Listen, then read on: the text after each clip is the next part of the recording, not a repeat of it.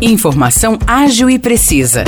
Jornalismo com credibilidade e qualidade.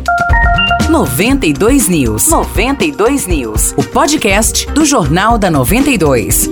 Olá, eu sou Morris Projan e a partir de agora você fica bem informado sobre as principais notícias do dia em nossa cidade e região. No episódio 454 do podcast 92 News, você confere. O suspeito de assassinar a jovem Maiara Roqueto Valentim, de 23 anos, foi transferido ontem para a penitenciária de Casa Branca. Michael Douglas da Silva, de 28 anos, estava preso em São João da Boa Vista desde quarta-feira da semana passada. Ele confessou que matou a vítima para roubar o celular dela. O suspeito ainda não tem advogado de defesa e um defensor público será nomeado, mas ainda não há data prevista. Um dia antes do assassinato de Mayara, Michael Douglas tentou matar uma vizinha na pensão onde ele morava. Com isso, ele vai responder pelos crimes de tentativa de homicídio, cuja pena varia de 12 a 30 anos de detenção, e também latrocínio, o roubo seguido de morte, com pena que pode variar entre 20 e 30 anos de prisão. Segundo informações divulgadas pelo portal G1, o delegado de São João da Boa Vista, Fabiano Antunes, afirmou que o inquérito da tentativa de homicídio já foi concluído e que o caso de Maiara deve ficar pronto nos próximos dias. A jovem Maiara Roqueto Valentim foi assassinada com 28 facadas no dia 15 de maio,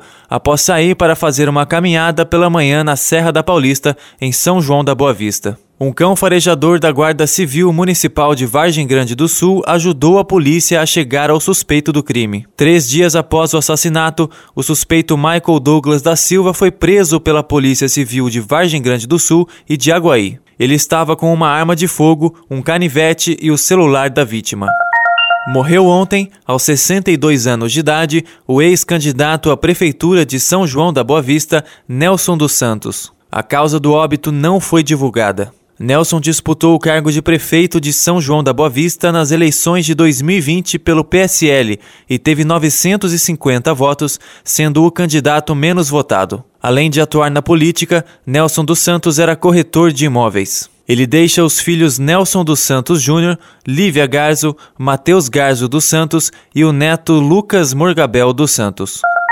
Nesse domingo, São João da Boa Vista recebe o espetáculo Cuidado Frágil. A apresentação ocorrerá no Teatro da Estação das Artes a partir das 4 horas da tarde. Apresentado pela atriz e palhaça Priscila Giacomo, o espetáculo conta a história de uma professora de ensino básico e fundamental que tem como alunos um grupo de ovos com nome e características peculiares. A trama traz questões essencialmente humanas, com aulas sobre a vida, o amor, as relações, os afetos, as perdas, as descobertas, as frustrações e outros sentimentos diversos. Os ingressos para a peça são gratuitos e devem ser retirados com uma hora de antecedência no local do evento, que conta com audiodescrição para pessoas com deficiência visual. E amanhã, a atriz protagonista do espetáculo oferece a oficina Aprender a Errar, a importância do desimportante e o olhar do palhaço. A atividade é gratuita, aberta à população acima de 18 anos e será realizada no Teatro da Estação das Artes das 2 até às 6 horas da tarde. A oficina tem vagas limitadas e as inscrições podem ser feitas através do e-mail priscilabjacomo.gmail.com.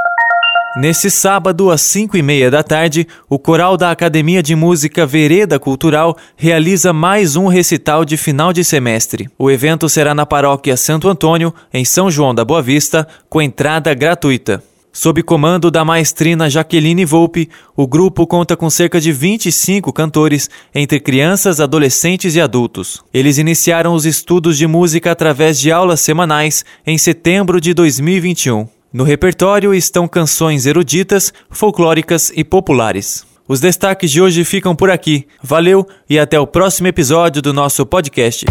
Para mais notícias de São João da Boa Vista e região, acesse 92fm São João.com.br ou siga 92fm São João nas redes sociais.